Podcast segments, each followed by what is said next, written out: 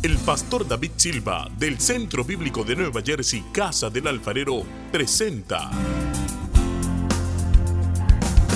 desde la sede principal en Morristown, Nueva Jersey, su programa Vida Abundante, un mensaje de restauración, transformación y edificación. Y ahora con nosotros nuestro pastor David Silva. Y al tuviste compasión, porque dispersas estaban. Gálatas capítulo 5, versículo 24 dice,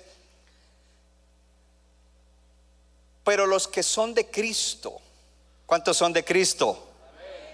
Han crucificado la carne con sus pasiones y deseos. Las pasiones y los deseos de la carne, como lo vimos la semana pasada, es lo que el enemigo usa para robar, matar y destruir en la vida de la gente. Eh, hablando del creyente ahora. Porque el que no está en Cristo, pues ya está cautivo y por eso su vida en, en muchos aspectos está siendo destruida.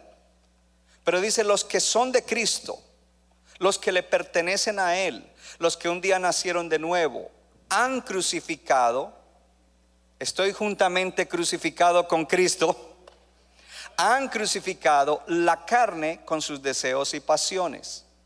Una, esa es una promesa extraordinaria. Porque ahora entonces no tenemos excusa. Y, entonces el versículo de hoy es el 25. El versículo 25 dice, si vivimos por el Espíritu, andemos también por el Espíritu. Y de una vez le, le voy a decir algo que va a ser prácticamente el corazón del mensaje de hoy. Dice, si vivimos por el Espíritu, si por el Espíritu Santo yo recibí la nueva vida, la vida espiritual, la vida eterna y la mejor vida que Dios tiene para nosotros, entonces yo debo andar también por el Espíritu. Yo recibí la nueva vida espiritual por el Espíritu Santo, pero ahora debo vivirla también por el Espíritu. Es lo que está diciendo allí. En el día de hoy entonces comenzamos una serie que se llama La mejor vida. La mejor vida. Entonces hay dos clases de vida, la vida en la carne y la vida en el espíritu. La mejor vida es la vida en el espíritu. Le tengo una buena noticia para aquellos que dicen, pero es que es muy difícil y esto y lo otro y yo no puedo cumplir con eso. No se trata de cumplir requerimientos, no se trata de cumplir leyes, se trata de vivir en el Espíritu Santo, porque la nueva vida se vive en el poder, en la dirección, el poder del Espíritu Santo. Y hoy tenemos que despojarnos de toda creencia de que es tirándonos los pelos y apretando los dientes y haciendo fuerza que vamos a vivir la mejor vida. La mejor vida la vas a vivir en el Espíritu y por el Espíritu. Y al final, cuando tengas éxito y seas victorioso, la gloria no será para ti, sino será para el Dios que hace que no solamente te dio la nueva vida, pero te dio el poder para que vivas esa vida en excelencia. Puedes sentarse. No es un secreto de todas las cosas que están sucediendo en el mundo hoy en día. Y muchas cosas malas eh, en diferente eh, medida y de diferente manera en las diferentes naciones. Y los pueblos en las naciones están sufriendo. Y ahí es donde como iglesia necesitamos aprender a entender los tiempos. Necesitamos orar a Dios y decirle, Señor, ayúdanos a ser entendidos en los tiempos. Dice la palabra que había una tribu del pueblo de Israel que se llamaban los hijos de Isaacar y que ellos eran entendidos en los tiempos y que ellos eh, le daban consejo a sus hermanos con respecto a lo que entendían de los tiempos y sus hermanos obedecían. Si hay algo que usted debe procurar es entender los tiempos para saber lo que nosotros tenemos que hacer como creyentes, como iglesia, como hijos de Dios en estos tiempos. Dios no nos ha llamado a que seamos simplemente espectadores. Míreme acá, míreme acá, no se distraiga. De pronto alguien dice, a mí no me interesa lo que pasa en las naciones. Claro que sí te interesa. Dios no nos llama a que seamos espectadores. Ay, pobrecitos los de aquella nación. Ay, cómo sufren aquellos. Y si es la nación de donde viniste, ay, estoy preocupado porque qué pasará con mi familia allá, esto y lo otro. No, Dios nos ha llamado a que seamos protagonistas de la historia. Pero para eso necesitamos tener una iglesia avivada, una iglesia cómoda, una iglesia apática, una iglesia dormida, una iglesia perezosa espiritualmente hablando. No será una iglesia protagonista de estos tiempos. Dios está buscando avivar la iglesia. Y para avivar la iglesia, Dios tiene que soplar sobre la iglesia y darle respiración boca a boca para que la iglesia resucite y se levante y deje sus maneras y sus costumbres y cultura de iglesia según los hombres y viva como la iglesia de Cristo, la que Él creó, la que por la cual Él pagó. ¿Dónde está la iglesia? ¿Dónde está la iglesia? Allá atrás, ¿dónde está la iglesia? Morristown, ¿dónde está la iglesia? Pero entonces aquí viene una premisa importantísima. Pastor, gracias. Estoy animado. Voy a orar para entender los tiempos. Quiero entender los tiempos. Antes de que entendamos los tiempos, necesitamos entender cuál es la condición de la iglesia. Eh, se quedaron callados, ok necesitamos entender la condición de la iglesia antes de entender la condición del mundo. Porque de qué nos sirve entender la condición del mundo y de hecho es fácil eh, entenderla cuando no entendemos la condición de la iglesia, porque la respuesta es Cristo y Cristo dará la respuesta a través de ti, de mí, de toda la iglesia. Y no estoy hablando solamente de nuestra iglesia, toda iglesia de doctrina sana. Dios quiere avivarla porque Dios cuenta con toda iglesia en todo lugar para que en este tiempo Él haga lo que tiene que hacer. Necesitamos que la iglesia sea avivada. Entonces aquí viene algo muy interesante del mensaje de hoy. La mejor vida. La mejor vida es la vida en el Espíritu. En el Espíritu.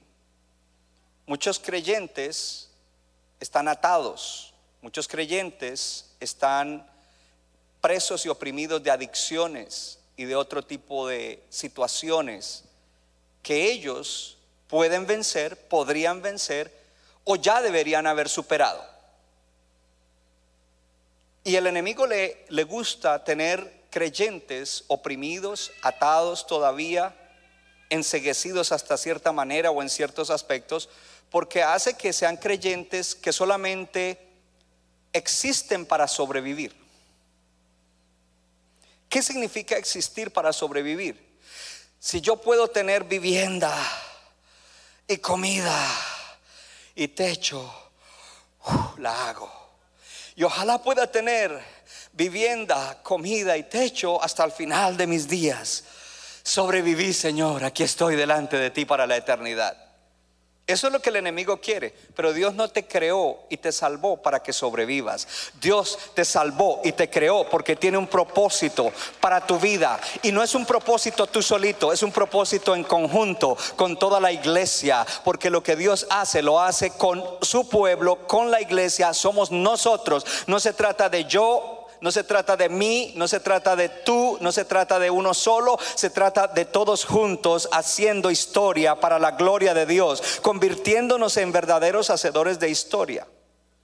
Entonces yo te estoy desafiando en esta mañana a que dejes de sobrevivir y comiences a vivir por encima del nivel de lo, de lo, de lo normal, de, los, de lo promedio, Go over the level of average. Tú no eres una persona promedio, tú eres más que vencedor. Tú eres una persona especial, elegido por Dios para salvación lleno del espíritu de adopción con el cual puedes decirle a Dios, Abba Padre, yo soy tu hijo y tú me creaste para un propósito importante. En el libro de Efesios capítulo 2 versículo 10 dice que hemos sido creados en Cristo Jesús para que nosotros andemos en obras que Él estableció de antemano. Dios estableció desde antes que todo existiera obras para que tú vivieras en este tiempo. Por eso ese lema de ahí no es, no es una palabra por salir del paso o porque usted se sienta contento. De verdad, tú fuiste elegido para un tiempo como este. You were chosen for such a time as this. Oh, el tiempo es difícil, el tiempo es duro, el tiempo está malo. Yes, pero tú fuiste elegido para un tiempo como este, hermano. Así de que con esta palabra yo espero que el Señor continúe haciendo su obra de libertad y liberación en nosotros y nos lleve a otro nivel.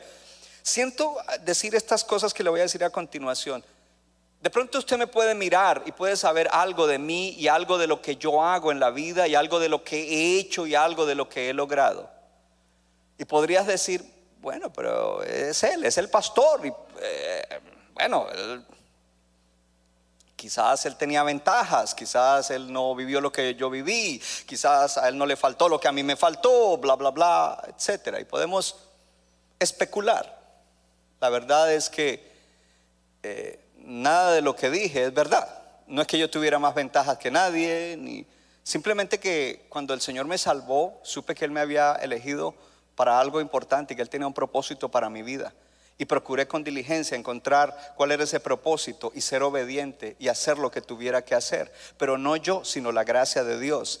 Y no yo en mi fuerza, sino con la ayuda de Dios. Descubrí que, que cuando uno se, se, entrega a Dios y permite que de verdad Dios lo ayude, Dios lo lleva a uno lejos. Así es de que así como Dios lo ha hecho conmigo, Dios también lo puede hacer contigo. No de la misma manera, pero Dios lo puede hacer contigo. Y no solamente Dios puede, porque Él es todopoderoso, Él quiere hacerlo contigo y tú debes tener la expectativa de que Él quiere hacer algo especial, grande y maravilloso contigo. No sé qué es, pero Él lo quiere hacer. Entonces vamos con el mensaje, ahora sí, esa era la introducción.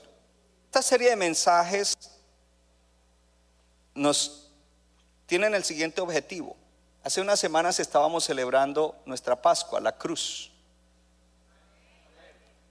Pero el mundo no se detuvo ahí, ni la iglesia se detuvo ahí en la cruz sino que del Calvario hubo un movimiento de la iglesia hacia el aposento alto. Y se movieron del monte Calvario al aposento alto. Y se movieron de la cruz a Pentecostés. Y creo que esta jornada de estas próximas semanas nos debe llevar de la cruz a Pentecostés. No en teoría, no en letra. Levante su mano derecha diga en experiencia. Diga, yo quiero experimentar eso. Porque es importante que lo experimentemos. Entonces, cuando nosotros vemos esa promesa tan maravillosa que hay allí en Gálatas 5:24. En Gálatas 5:24, una de las tantas promesas que hay para que un creyente verdaderamente sea libre. Dije para que sea libre.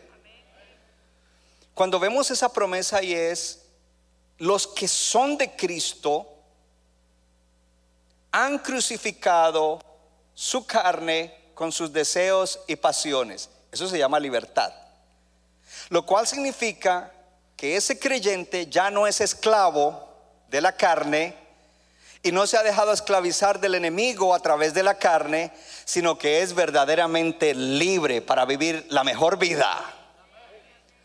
Pero eso es algo que el maestro, hablando del maestro bíblico, cinco ministerios, el maestro enseña. Como maestro te enseño y te digo, si tú eres de Cristo, tú has crucificado la carne con tus pasiones y deseos. Eres de Cristo, has crucificado tu carne con los deseos y pasiones. Y como maestro yo te enseño y te muestro que por la obra de que el Señor hizo en tu vida, en el nuevo nacimiento, ahora estás en una posición espiritual en la cual tú eres de Cristo y por lo tanto has crucificado la carne con sus deseos y pasiones. Eres una persona libre. Te puedo entonces hablar de otra posición y es que el pecado ya no tiene cabida en ti, que tú estás muerto al pecado, pero estás vivo para con Dios en Cristo Jesús. Porque lo que destruye al ser humano es el pecado, pero tú posicionalmente estás muerto al pecado, pero estás vivo para con Dios en Cristo Jesús. Y yo puedo seguir dándote palabra y enseñándote como maestro. La enseñanza del maestro te está diciendo eso, te está diciendo, esa es tu nueva posición espiritual. Levante su mano, Morristown también, y diga, esa es mi posición espiritual. El problema está cuando no hay una congruencia entre tu posición espiritual y tu condición verdadera. Ahí es donde el creyente entra en confusión. Si no entra en la escritura como estamos entrando en el día de hoy. dice, pero el pastor leyó, no era la palabra del pastor, él leyó la Biblia. Y él dijo que si soy de Cristo, yo he crucificado mi carne con las pasiones y deseos, pero yo todavía estoy atado, yo no puedo salir de eso. Todavía hay cosas, todavía en esta área, en la otra área de mi vida, no, no puedo echar para adelante, veo esto, veo lo otro, me cuesta trabajo. Entonces, ¿qué descubre ese creyente? Que su posición espiritual no está de acuerdo con su verdadera condición. Y muchos creyentes se desaniman y abandonan la fe y abandonan el camino. Pero en esta mañana yo vine a decirte, no tienes por qué abandonar, porque Dios tiene la respuesta para esa pregunta. ¿Por qué mi posición? Y entonces, vamos a ampliarlo un poco más, porque no quiero que nos quedemos como, ok, háblame de mí, para mí, lo mío. No, Dios le habla a toda su iglesia, porque Dios te ama a ti, pero Dios ama a todo su pueblo. Y entonces Dios no quiere que la iglesia, hablando de todos nosotros y todos los creyentes, sepamos, aprendamos la posición que tenemos espiritual, pero que vivamos de otra manera. Él quiere que nuestro estilo de vida, nuestra experiencia de vida sea congruente con la posición espiritual que Él nos ha dado. ¿Y qué es lo que sucede? Que nosotros nacemos con la tendencia, I want to do it myself and I can do it myself. Yo lo puedo hacer por mí mismo y yo lo voy a hacer por mí mismo y yo puedo, no necesito pastor, no necesito líder, yo lo hago. Lo que está diciendo es no necesito a Dios. Y nos volvemos fariseos modernos. Pastor, tengo problema en mi matrimonio. Deme las tres claves para el matrimonio exitoso. Y yo las voy a hacer y las voy a cumplir. Y entonces mi matrimonio va a ser exitoso. Y deme las siete claves para tal cosa en áreas donde estamos mal. De hecho, muéstrame las siete áreas de la vida. Porque Dios quiere que cada uno de nosotros prosperemos en el alma en el alma, en el alma, y que así como prosperamos interiormente, prosperemos en todas las cosas. Y en Primera de Tesalonicenses hay una oración extraordinaria de Pablo, y esa oración es, le lleva a usted a que usted ore oraciones bíblicas. Porque a veces oramos muchas cosas y la mayoría de ellas no están mal, pero a veces no oramos cosas que son superiores. No basta con orar cosas buenas, hay que orar cosas superiores. En 1 Tesalonicenses 5:23 dice, y que el Dios de paz los santifique por completo. Dios de paz santifica a tus hijos por completo y que todo su ser, espíritu, alma y cuerpo sea guardado irreprensible para la venida de Cristo. ¿Qué, está diciendo la oración? Está diciendo, Dios, Dios de paz, santifica al creyente. Y la palabra santificación es un mejoramiento de vida. Dije mejoramiento de vida. Mejoramiento de vida. Significa que todavía no estoy donde debería estar, pero debo ir a otro nivel y a otro y a otro. Y cuando llegue a los 87, si Cristo no ha venido, debo todavía estar buscando nuevos niveles hasta que lo vea cara a cara y entonces sea perfeccionado. Y que el Dios de paz los santifique. Que el Dios de paz les ayude a crecer, a madurar, a mejorar en su ser interior. Y que todo su ser, espíritu, alma y cuerpo, se halle de tal manera que cuando le dé cuentas a Dios por la vida que Dios te dio, de buenas cuentas. Y por eso entonces enfatizamos las siete áreas de la vida, porque de nada sirve que te dé los tres principios para la familia, dos principios para el cuerpo, siete principios para una buena economía, y para las demás cosas y aún hasta el servicio y debes servir y debes ayudar a otros y etcétera, etcétera, cuando adentro no estamos creciendo. En el centro dice vida interior y esa vida interior se trata de tu espíritu y de tu alma. Se trata de que tú interiormente estés siendo transformado, interiormente estés creciendo, interiormente estés madurando. Porque si interiormente estás madurando, entonces cuando tomes principios y preceptos para cada área de la vida, lo harás, lo harás, lo harás sin mucho esfuerzo, sino que te fluirá automáticamente. Y para que eso suceda, debes tener una relación cercana y continua con el Espíritu Santo, para que el Espíritu Santo te ayude entonces a que tú apliques en cada área de tu vida lo que tienes que aplicar. Y al final sobre todas las cosas no es para que estés bien y te acomodes, sino para que cumplas el propósito que Dios tiene para tu vida. Y en caso de que no me hayas creído, te garantizo por la palabra que Dios tiene un propósito para tu vida. No es igual al mío, no te verás igual que yo, pero Dios tiene un propósito especial para tu vida. Si no lo tuviera, pues te salva y te lleva. Y le recuerdo lo que le dije al comienzo, el propósito no es sobrevivir. Uh, gloria a Dios. Yo me llevo ese CD hoy. Necesito oírlo esta noche con audífonos. ¿Cuánto le dan gloria a Dios? Usted tiene que darle gloria a Dios, hermano.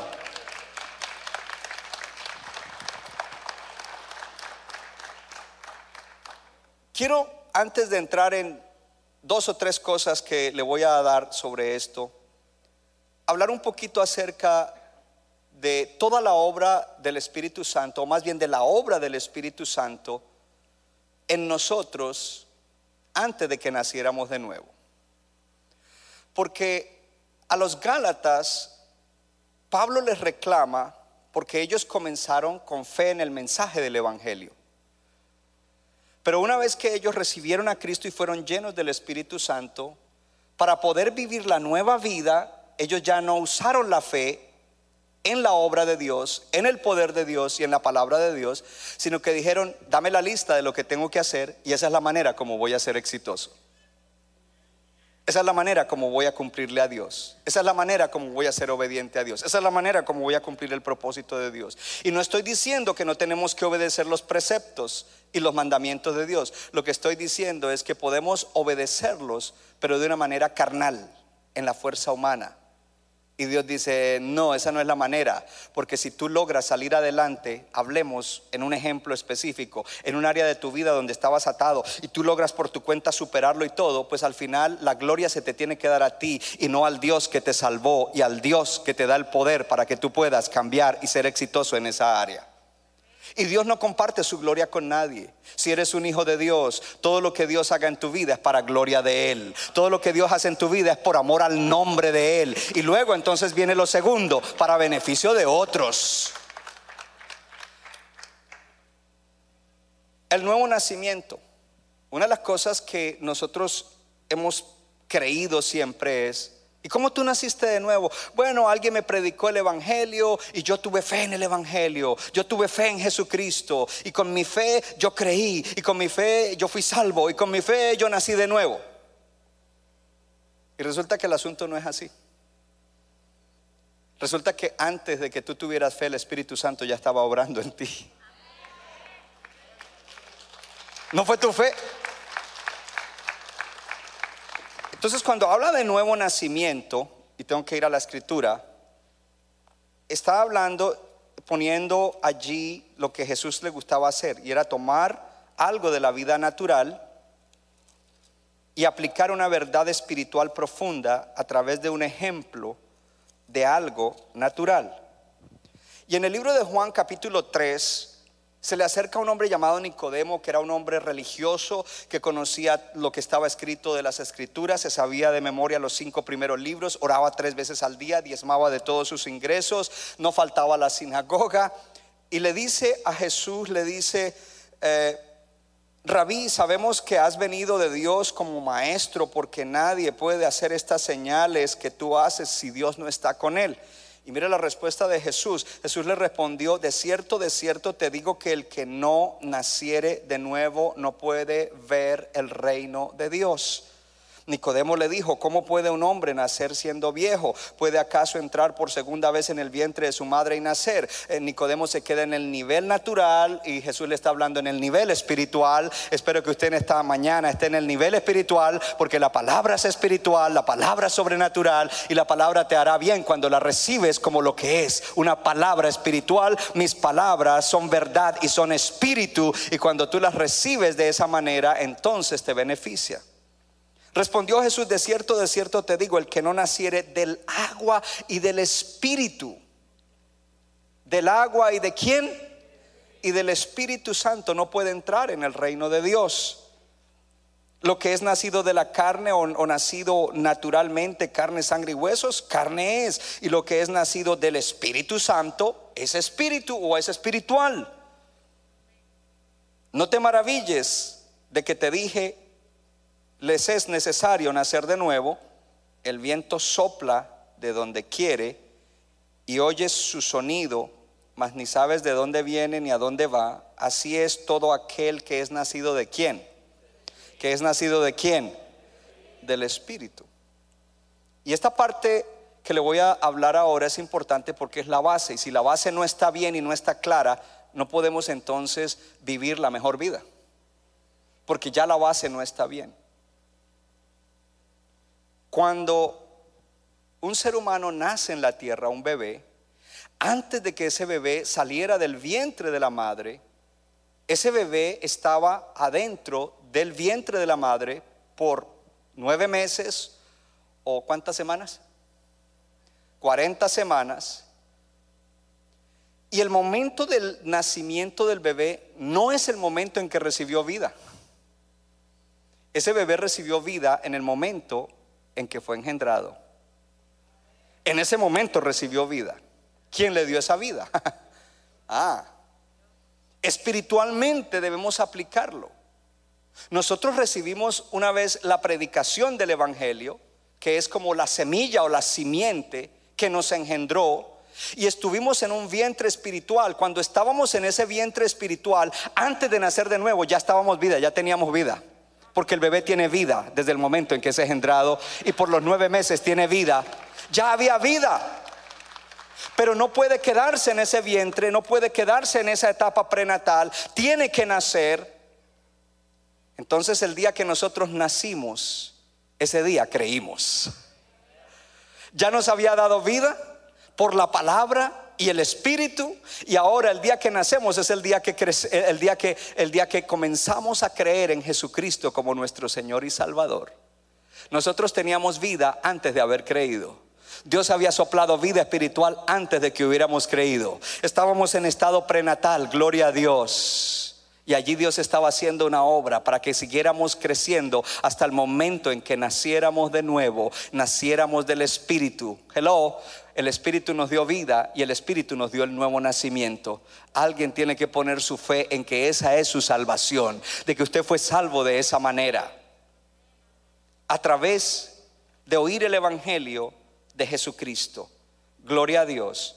Entonces, la naturaleza humana caída, que es lo que se llama la carne, no puede vivir la nueva vida o la vida que Dios diseñó para nosotros. Solamente la naturaleza que ha nacido de nuevo, que ha tenido una transformación y que a través de la palabra y por el soplo de vida del Espíritu ha nacido para ser un ser espiritual, un hijo o una hija de Dios y ahora entonces se cumple en nosotros. Algo interesante que Nicodemo, que el Señor le dijo a Nicodemo, él le dijo, ¿no te maravillas de que te digo todas estas cosas? Y entonces le preguntas, ¿y por qué me iba a maravillar si yo conozco la Biblia? Y te deberías maravillar porque está en la Biblia, está en Ezequiel. En Ezequiel dice que hay una profecía de que yo le cambiaría el corazón de piedra a, aquellos que abrieran su corazón a, mi palabra y les daría un corazón tierno para mí. Eh, hello, que les daría un nuevo espíritu, que pondría mi espíritu dentro de ellos. Y cuando pusiera mi espíritu dentro de ellos, ellos serían obedientes a mis preceptos y estatutos. ¿Por qué, te, ¿Por qué no te maravillas de que hoy es el cumplimiento de eso? Cuando alguien nace de nuevo es el cumplimiento de esa palabra profética. Tú eres el cumplimiento de esa palabra profética. Ahora eres una nueva creación. Y como naciste del Espíritu por la palabra, ahora entonces la pregunta es cómo vas a vivir el resto de tu vida, cómo vas a vivir esa nueva vida que Dios te dio, cómo vas a, poder accesar la, la mejor vida que Dios te ha dado. Recuerde que esto le afecta a todas las áreas de su vida. Entonces viene la primera pregunta, ¿cómo andamos en el Espíritu? Y tenemos que leer en el libro de Gálatas, usted está ahí en el libro de Gálatas, usted no se ha ido de ahí. En Gálatas, capítulo 5, antes de que leyéramos el versículo 25, o antes del versículo 25 está el versículo 16. En el, en el versículo 25, pues nos dice, ¿lo tiene? En el versículo 25 dice, si vives por el Espíritu, si recibiste esa nueva vida por el Espíritu, por causa del Espíritu, entonces también debes vivirla o andar en ella por el Espíritu. Hello, no por tu fuerza. Pero en el versículo 16 dice, digo pues, anden en el Espíritu y no satisfagan los deseos de la carne. ¿Cómo andamos en el Espíritu entonces? Porque la única manera de, de, vivir esa vida es andando en el Espíritu. ¿Cómo andamos en el Espíritu? Dice, anden en el Espíritu y no satisfagan o no gratifiquen los deseos de la carne. Porque los deseos de la carne o los deseos del Espíritu son opuestos a los deseos de la carne caminar en el Espíritu. Cuando nosotros andamos en el Espíritu, está hablando de un estilo de vida. La vida la estamos viviendo en el Espíritu. Cuando decir que andamos en el Espíritu es que nosotros no estamos controlados por los deseos, tendencias e inclinaciones viejas de la carne. Y lo que está diciendo allí es que nosotros andamos en el Espíritu porque nos informa allí algo interesante. La palabra de Dios nos dice allí que la carne produce una clase de deseos. Hay una clase de deseos producidos por la carne, pero el espíritu produce otra clase de deseos.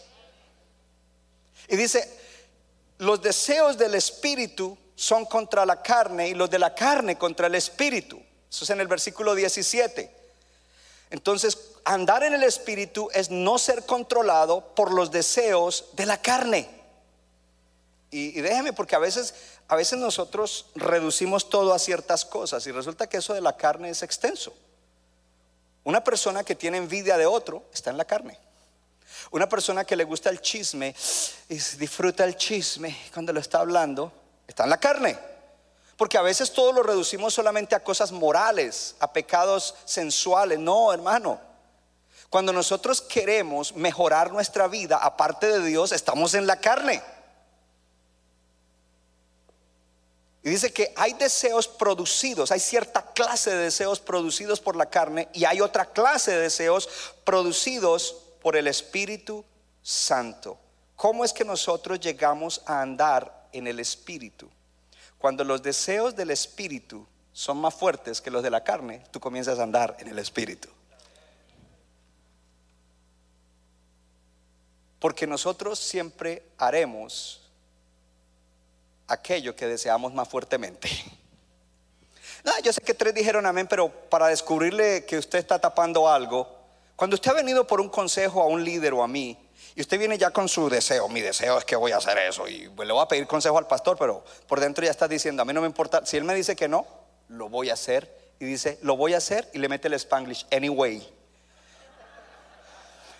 Y entonces, entonces ya viene, porque ese es su deseo, y su deseo es tan fuerte que le podemos hablar, le podemos pintar cuadritos, mostrar que esa no es la decisión correcta, su deseo es tan fuerte que lo vas a hacer de todas maneras, porque los deseos más fuertes son los que dominan.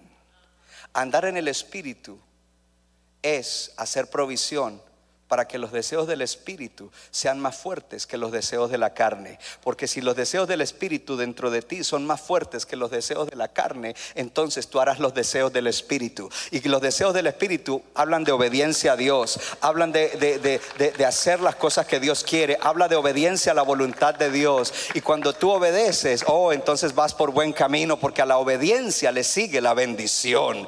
Oh, gloria a Dios, ahí estás viviendo esa vida. Pero ¿cómo funciona esto?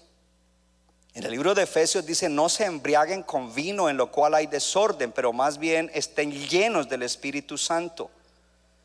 ¿Qué es lo que está diciendo? Dice, no se emborrachen con vino, porque eso les causa desorden, pero más bien manténganse bajo la influencia del Espíritu Santo. Entonces, esto es eh, una analogía importante porque habla de influencia, influencia. ¿A quién tú permites que te influencie más? ¿Los deseos de la carne o los deseos del espíritu? Y lo que está diciendo allí es, no estés bajo el control del vino en lo cual hay desorden, pero más bien está bajo el control del Espíritu Santo. Y ahí es donde se nos levanta el orgullo. ¿Cómo así que controla? A mí nadie me controla. Es más, Cristo me hizo libre y no creo que el Espíritu Santo me quiera controlar. Pues esa es la palabra. No estés bajo el control del alcohol. Está bajo el control del Espíritu. Si no te está controlando el Espíritu, habrá otras cosas que te están controlando. Llámese adicción, llámese lo que se llame, habrá algo que te está controlando. Por lo tanto, tú tienes que ceder el control al Espíritu Santo. Y como la palabra suena fuerte, entonces te lo voy a decir de otra, otra manera. Tú tienes que comprometerte más con Dios, comprometer tu vida a Dios para que entonces sea la influencia y los deseos del Espíritu sean más fuertes que los deseos de la carne. Lo puedo parafrasear de otra manera, no estés embriagado con las cosas que a ti te tienen atado, pero más bien está embriagado del Espíritu Santo. Más bien está embriagado del Espíritu Santo. Deja que el Espíritu Santo esté influenciándote totalmente. Y ojo porque embriagado del Espíritu Santo no está diciendo que el embriagado del Espíritu Santo habla lenguas y todo eso. Sí hablan lenguas en cierto momento y pronto las interpreta o si son personales, pues e, e, eso está bien, pero estar embriagado del Espíritu Santo es estar bajo la influencia de Él en todas las cosas de la vida.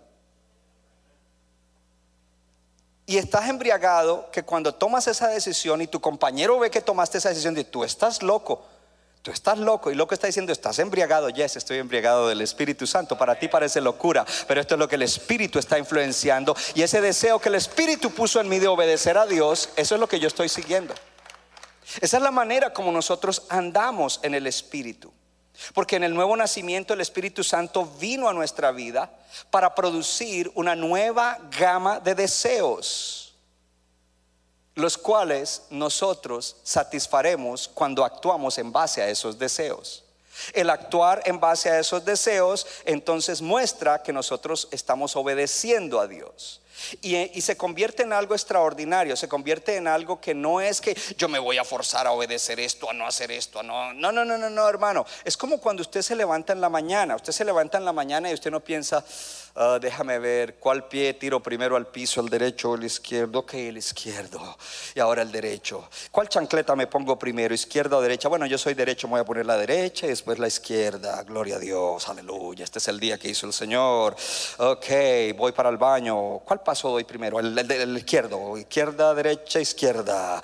Ok, ahora me voy a cepillar. Con la izquierda voy a tomar la pasta dental, con la derecha voy a coger el, cepillo. Oh, sí, sí, sí, sí. Ok, ok. Oh, y tengo que oprimir aquí, le echo la pasta dental. Ok, pongo la pasta dental de vuelta ahí. Voy a cambiar de mano este cepillo acá porque quiero el agua fría. Si usted lo hace así a las 11 de la mañana, se está bañando los dientes hasta ahora. Pero su vida no es así, su vida es un fluir, un fluir, un fluir. Cuando tú estás andando en el Espíritu, tu vida de obediencia a Dios es un fluir, es un fluir, es un fluir, es un fluir. O tú no haces esfuerzo para levantarte, ir y hacer todas esas cosas, todo fluye. Oh hermano, cuando estamos andando en el Espíritu hay un fluir de la vida de Dios en nosotros para todas las cosas que nosotros necesitamos, gloria a Dios, estar bajo la influencia del Espíritu Santo. Luego entonces en el versículo 18 dice, pero si son guiados por el Espíritu, no están bajo la ley. Ya conmigo, guiado. Estar guiado por el Espíritu Santo. Esa palabra guiado es importante porque la palabra guiado por el Espíritu Santo significa que la iniciativa de eso que estoy haciendo o viviendo fue del Espíritu y no de mí. Míreme aquí.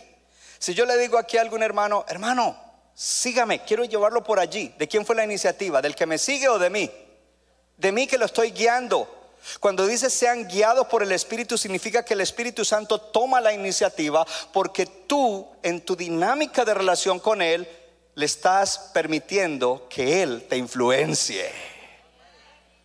En tu relación con Él, tú le, has dado el permiso para que Él te influencie. Ser guiado por el Espíritu habla de la iniciativa del Espíritu Santo. Entonces, el Espíritu nos guía y luego habla de andar por el Espíritu. Ser guiado por el Espíritu es la iniciativa del Espíritu y andar en el Espíritu habla de los resultados de ser guiado por el Espíritu y el resultado de ser guiado por el Espíritu es el comportamiento que tenemos con respecto a eso. Diga conmigo, ahí no hay nada de legalismo. Oh, dígalo de nuevo, ahí no hay nada de legalismo. Porque a veces creemos que para que la iglesia sea santa y Dios la use y todo eso, tenemos que... oh, no, hermano, eso tiene que cambiar. Y tenemos que comenzar a andar en el Espíritu y cada uno ser responsable delante de Dios a nivel personal, familiar y como iglesia. Se lo voy a repetir. Ser guiado por el Espíritu entonces enfatiza la iniciativa del Espíritu Santo. Diga conmigo, iniciativa y empoderamiento. Iniciativa y capacitación. Porque no solamente te guía, Él te capacita, te empodera para que lo hagas. Y el andar es el resultado de eso. Cuando nosotros decimos que andamos en el Espíritu, diga conmigo, andar en el Espíritu, significa entonces que estamos siendo primero guiados por el Espíritu. El Espíritu nos guía a través de crear nuevos deseos en nosotros que van por encima de los viejos deseos de la carne. Y esos nuevos deseos son deseos de obedecer a Dios, deseos de agradar a Dios, deseos de- del mismo Dios y deseos de la presencia de Dios.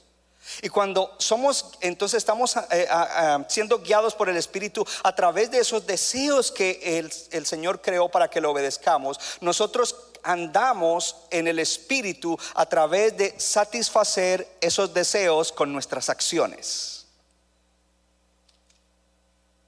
Esos deseos nuevos con... Pastor, deme un ejemplo. Sencillito, pero no es el único. Usted tiene que expandir. Dios le va a mostrar. Usted está viendo el partido y de repente siente un deseo. Apaga eso y ponte a orar. Uy, ¿eso sería Dios? Eh, reprendo eso. Oh, eso no es de Dios. El real es mejor. Después, después, después de que se acabe el partido. Ojo, porque el Espíritu pone deseos. Cuando no- y si nosotros lo dejamos, nosotros vamos a saber, clic, y voy a orar. Y si gana o pierde, si pierde el Barça, mejor. Si gana el otro, it's good. Pero eso, eso no va a cambiar mi vida. Eso no me va a ayudar para nada. Eso no me va a hacer mejor. Eso no me va a hacer vencedor. Eso no me va a hacer cumplir el propósito de Dios. Dios puso un deseo, es el deseo de Dios y Él quiere que esté. Es un ejemplo pequeño en una cosa, pero usted puede aplicarlo a una gama de cosas. Y cuando de verdad tú estás influenciado por el Espíritu Santo y tú has permitido y en tu relación personal, esa es tu dinámica. Ha habido ya un quebrantamiento dentro de ti que tú le permites, tú lo obedeces, tú sigues esos deseos. Tus actitudes y tus acciones entonces se manifiestan respondiendo a esos deseos del Espíritu Santo, porque estás siendo guiado por el Espíritu Santo. Entonces la otra palabra que es importante para establecer todo esto pone bases para lo que viene de esta serie. ¿Cuántos están siendo bendecidos? Es la palabra que está, si tenemos que leer, hay varias escrituras. Leamos eh, versículo 19. En el versículo 19 dice, y manifiestas son las obras de la carne, que son adulterio, fornicación, inmundicia, lascivia, idolatría, hechicerías, enemistades, pleitos, celos, iras, contiendas, disensiones, herejías, envidias, homicidios, borracheras, orgías. Y paremos ahí. Por si alguien dijo ninguna de las anteriores. Lea la siguiente frase. Lea la siguiente frase en voz alta. Uno, dos, tres.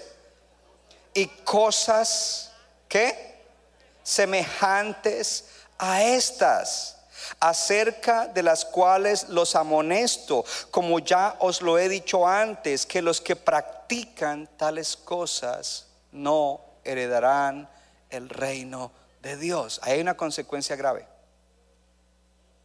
Y recuerde que le dije la semana pasada que las advertencias a veces son mucho más beneficiosas que las promesas. Hay una advertencia. Los que practican tales cosas no heredarán el reino de Dios. Ahora lea el 22. Dice, más el fruto del Espíritu es amor, gozo, paz, paciencia, benignidad, bondad, fe, mansedumbre, templanza. Contra tales cosas no hay ley. Y luego dice, pero los que son de Cristo han crucificado la carne con sus pasiones y deseos. Si vivimos por el Espíritu, andemos también por el Espíritu. Hace años me hice una pregunta. Y dije, Señor, pero a mí uno de los versículos que me cautivó recién que el Señor me alcanzó y nací de nuevo y me comencé a meterme en la Biblia y a leer la Biblia, uno de los versículos que más me impactó fue el fruto del Espíritu Santo. De hecho, recuerdo que cuando descubrí Gálatas 5, 22 y 23 más el fruto del Espíritu, lo leí, lo repasé, comencé a pensar así de una manera sencilla, recién convertido. Y yo decía, wow, este tengo un poquito, de este no tengo nada, este me hace falta. Por ejemplo, templanza, mm, paciencia. Oh. Y llegué ese domingo a la iglesia contento y me acerqué a un anciano y le dije, mira, Gálatas 5:22, el fruto del Espíritu, amor, gozo, paz. Y me miró like, ¿ah? como diciendo, ¿y por qué estás tan emocionado con eso? Ah, es normal, es the fruit of the Spirit. Yo espero que usted esté emocionado con la palabra de Dios. Si quiere ser influenciado por el Espíritu. Porque uno de los deseos que el Espíritu pone en nosotros es un amor por la palabra. No puedo esperar el domingo para ir y sentarme a oír la palabra. Tengo hambre de la palabra. Eso es un deseo que pone el Espíritu Santo. yo vi a alguien ahí así, gloria a Dios. Entonces la pregunta que yo me hice es, Señor, ¿por qué tú dices las obras de la carne y luego dices el fruto del Espíritu? ¿Por qué no dices las obras de la carne y las obras del Espíritu? La pregunta interesante, ¿cierto? A lo mejor usted la había hecho. ¿Por qué obras de la carne y fruto del Espíritu? Entonces, volvemos otra vez a repasar. En el versículo 16 dice, anden por el Espíritu y no satisfagan o gratifiquen los deseos de la carne. Las obras de la carne es lo que tú haces cuando tú gratificas los deseos de la carne.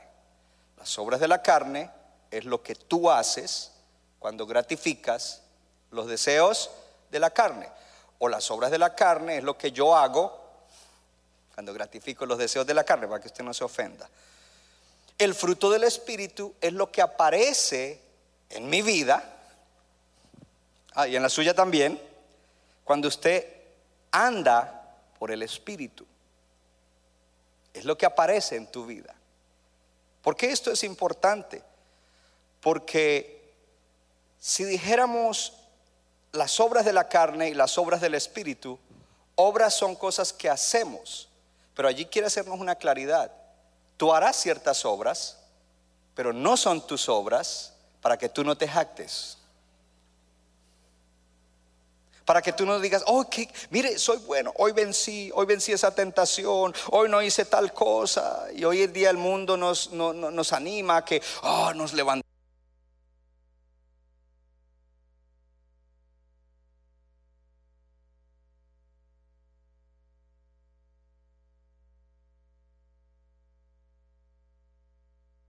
y nos vanagloriemos. Y, ah, ah, Eso es carne. Entonces, el fruto del Espíritu es lo que nosotros hacemos, hello, cuando andamos en el Espíritu. Aparece en nosotros. Entonces el fruto del Espíritu, en vez de obras del Espíritu Santo, nos muestra que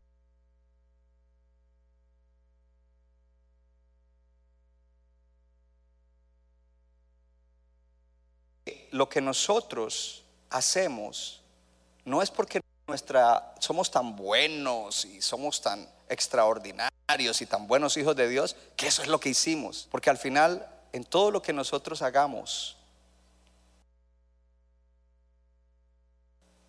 en todo lo que tengamos éxito, en todo lo que avancemos, la gloria tiene que ser para Dios. Yo dije que la gloria, Él no comparte su gloria con nadie. La gloria tiene que ser para Dios. Entonces allí Él quiere que nosotros no tomemos como que esto lo hice yo, sino que la impresión es que el Espíritu produce en nosotros un fruto que nos lleva a que nosotros hagamos ciertas cosas. No ciertas, cosas que son obediencia a Dios y hacer su voluntad. Entonces, diga conmigo, no, es mi, no son mis obras, no es mi hacer, no es mi actuar. Es lo que yo hago como consecuencia de la guianza o de la dirección del Espíritu Santo. ¿A dónde lo quiero llevar? Hubo un tiempo en la iglesia de Cristo donde se enfatizó el movimiento pentecostal, el movimiento de señales, milagros, sanidades, profecías. Y cuando se hablaba del Espíritu Santo, prácticamente lo único que se hablaba era de los milagros y lo sobrenatural. Cuando lo más importante, y, los, y creo en los milagros, y creo en las sanidades, y creo en la profecía, y creo en la interpretación de lenguas, y creo en el don de sabiduría, y ese es uno de los que más me gusta a mí, Señor, dame más. Creo en eso, pero entienda algo, que hay una obra más importante, porque podemos sanar enfermos y liberar endemoniados y al final irnos al infierno. Porque la obra más importante no son los milagros, la obra más importante es lo que Él hace dentro de ti. Guiándote para que tú andes en el Espíritu, guiándote para que en ti se produzca ese fruto del Espíritu de amor, gozo, paz, paciencia, bondad, benignidad, fe, mansedumbre y templanza. Eso es lo más importante. Y Jesús dijo, en aquel día muchos vendrán y dirán, en tu nombre sanamos enfermos, en tu nombre echamos fuera demonios. Y dice Jesús, y yo les diré, apártense de mí, hacedores de maldad, porque nunca los conocí. Who are you? Oh, hay una palabra que me gusta más a mí que la que le gusta a muchos creyentes. Muchos creyentes dicen, yo quiero conocer a Dios, yo conozco a Dios. Yo quiero ser conocido de Dios. Yo dije que yo quiero ser conocido de Dios. I want to be known by God. Oh, gloria a Dios. Yo quiero ser conocido de Él. Entonces, no es simplemente enfatizar un área de, de, la obra del Espíritu Santo, como nos estamos moviendo del Calvario al aposento alto y queremos ver milagros y lo sobrenatural, pero lo sobrenatural Dios lo quiere manifestar primero en nuestro ser interior en nuestros issues, en nuestras ataduras, en nuestras tendencias a las cosas malas, porque se necesita un poder sobrenatural para sanarnos, para libertarnos, para de verdad caminemos en la nueva vida, se necesita poder sobrenatural. Sin ese poder no podemos caminar en esa dimensión. Lo cual lleva a que nosotros anhelemos esa relación con el Señor, esa relación con el Espíritu Santo, guiados por el Espíritu fruto del Espíritu, habla de la iniciativa y el empoderamiento o capacitación del Espíritu Santo. Ponga su mano en el corazón y diga, la iniciativa para que yo viva la mejor vida que Dios diseñó para mí es del Espíritu Santo y Él es el que me capacita para que yo viva esa vida. ¿Lo cree? Esa es la promesa que hay.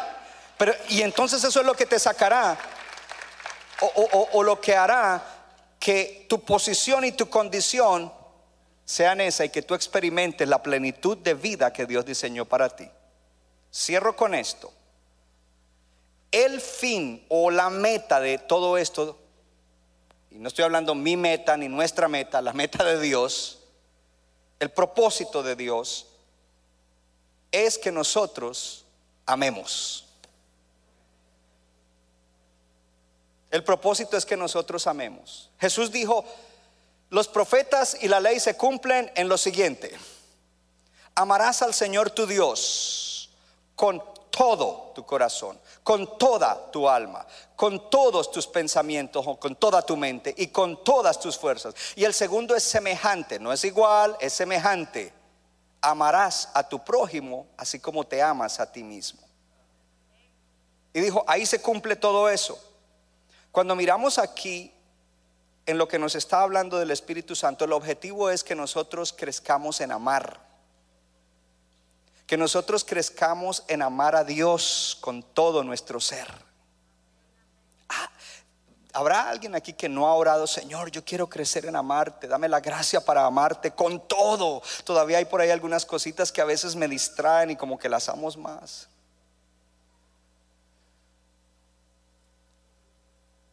He tenido que decirle a algunas personas durante mi caminar como pastor,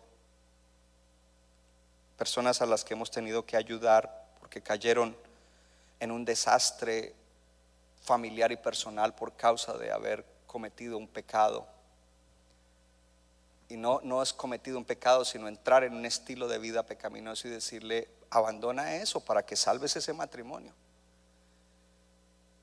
Y ver que la persona no quería y decirle a la persona, tú amas más eso que a Jesucristo. Y la persona quedarse callada. Y en algún punto está engañada. Porque cuando hay una situación como esa, ahí hay un ídolo. Y si yo no quiero abandonar eso es porque yo amo mucho eso y lo amo más que al Señor. Pero yo le estoy hablando a gente que ama a Dios sobre todas las cosas. Sobre todas las cosas. ¿Y a dónde te lleva esto de andar en el Espíritu? De, de, ser guiado por el Espíritu y de andar. ¿A dónde te lleva? Te lleva a que, al amor, a que tú ames a Dios te lleva a que tú te ames bien. No es amarse, es amarse bien.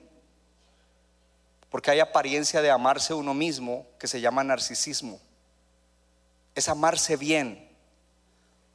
amarte bien para que ames a los demás así como tú te amas a ti mismo. A eso nos quiere llevar esto. Y entonces Solamente le voy a dar una prueba, pero hay muchas ahí mismo en Galatas.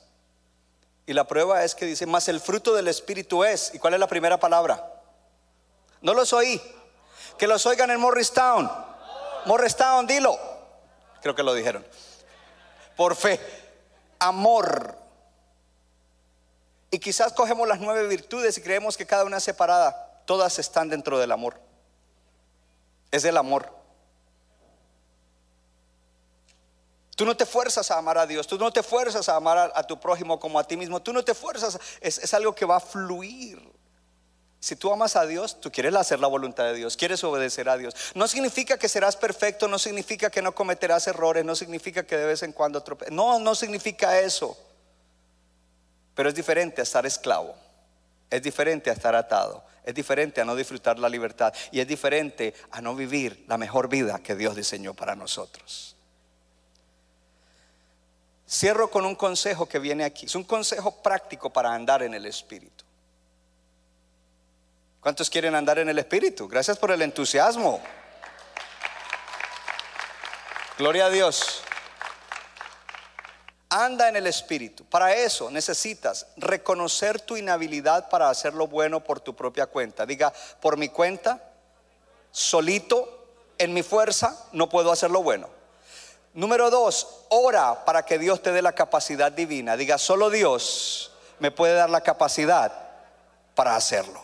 Número tres, confía en las promesas de Dios para, que, para ayudarte y fortalecerte y guiarte. Diga, confío, pongo mi fe en que Dios ha hecho promesas que me ayudarán, fortalecerán y guiarán para andar en el Espíritu. Entonces ahora seguimos.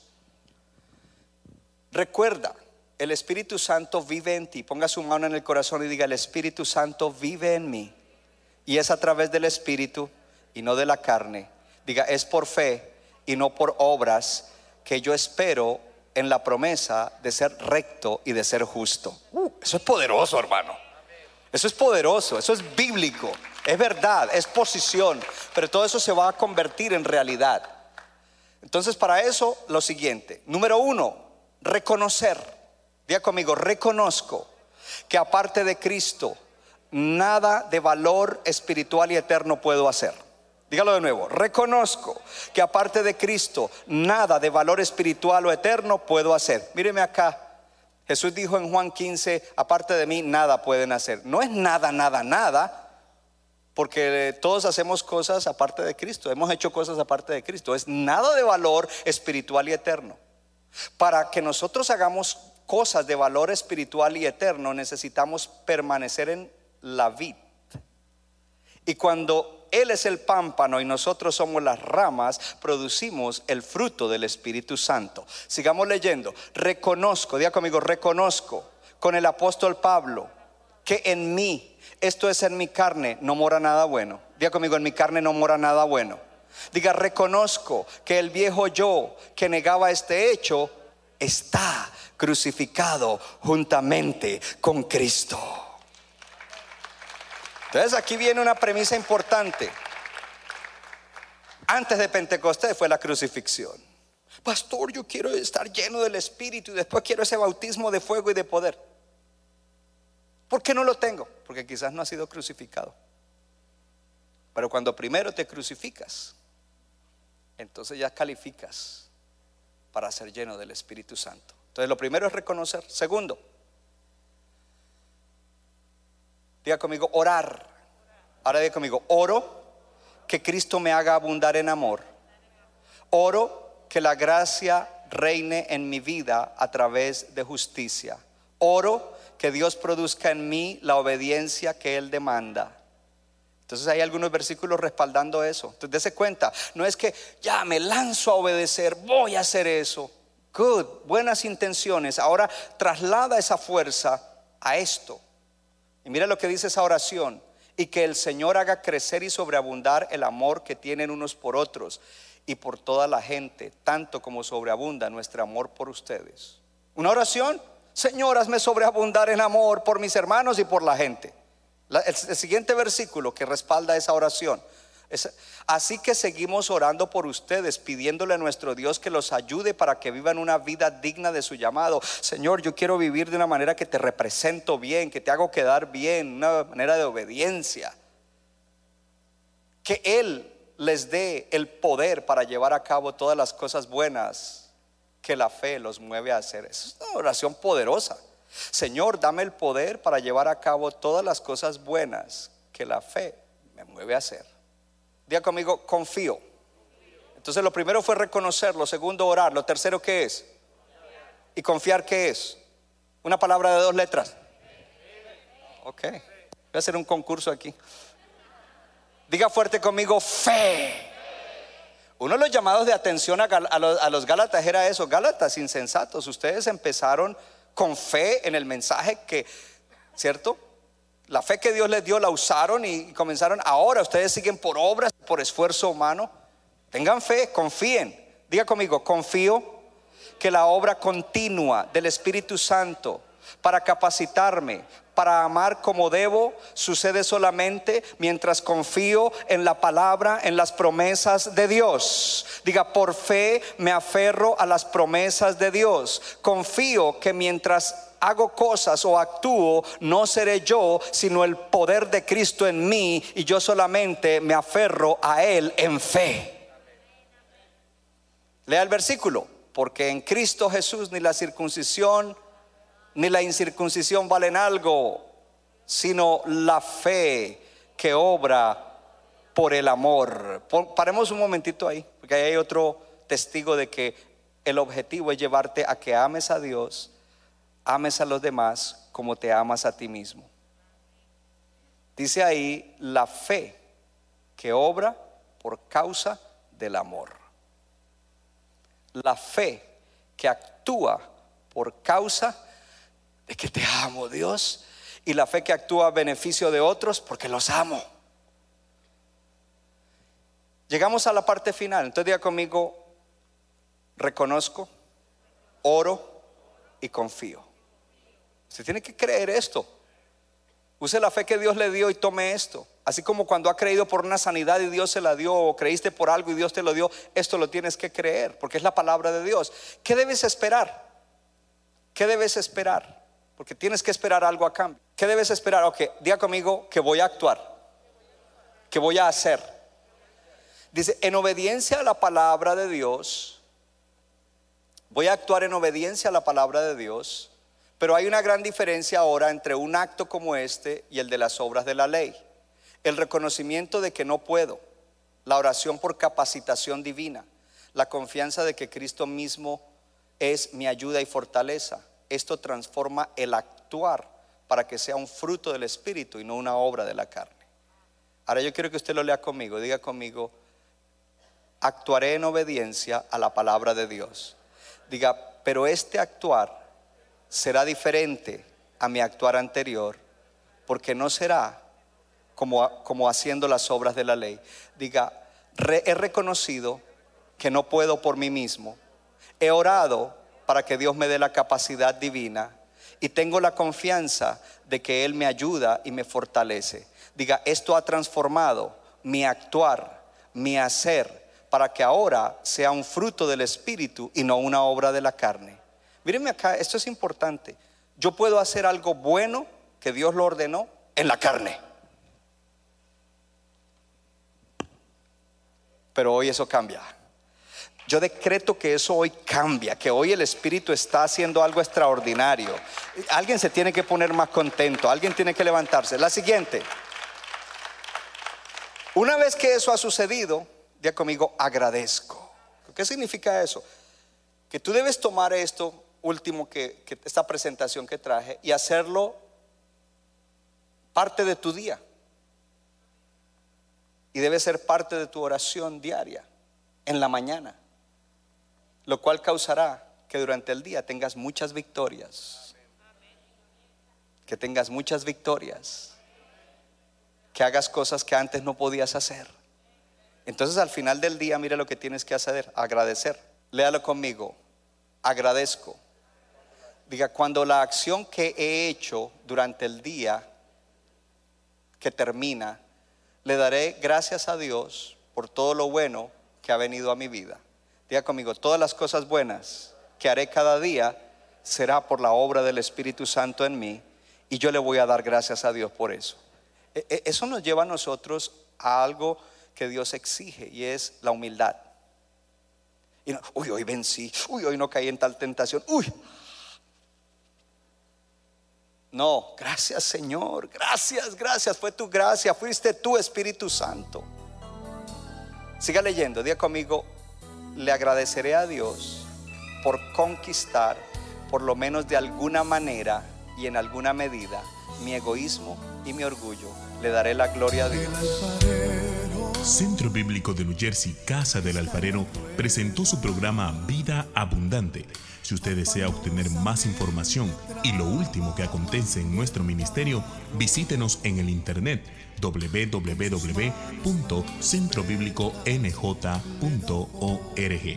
Y ahora también puede estar más cerca del pastor David Silva a través de su Facebook donde encontrará palabra de Dios por la mañana, tarde y noche.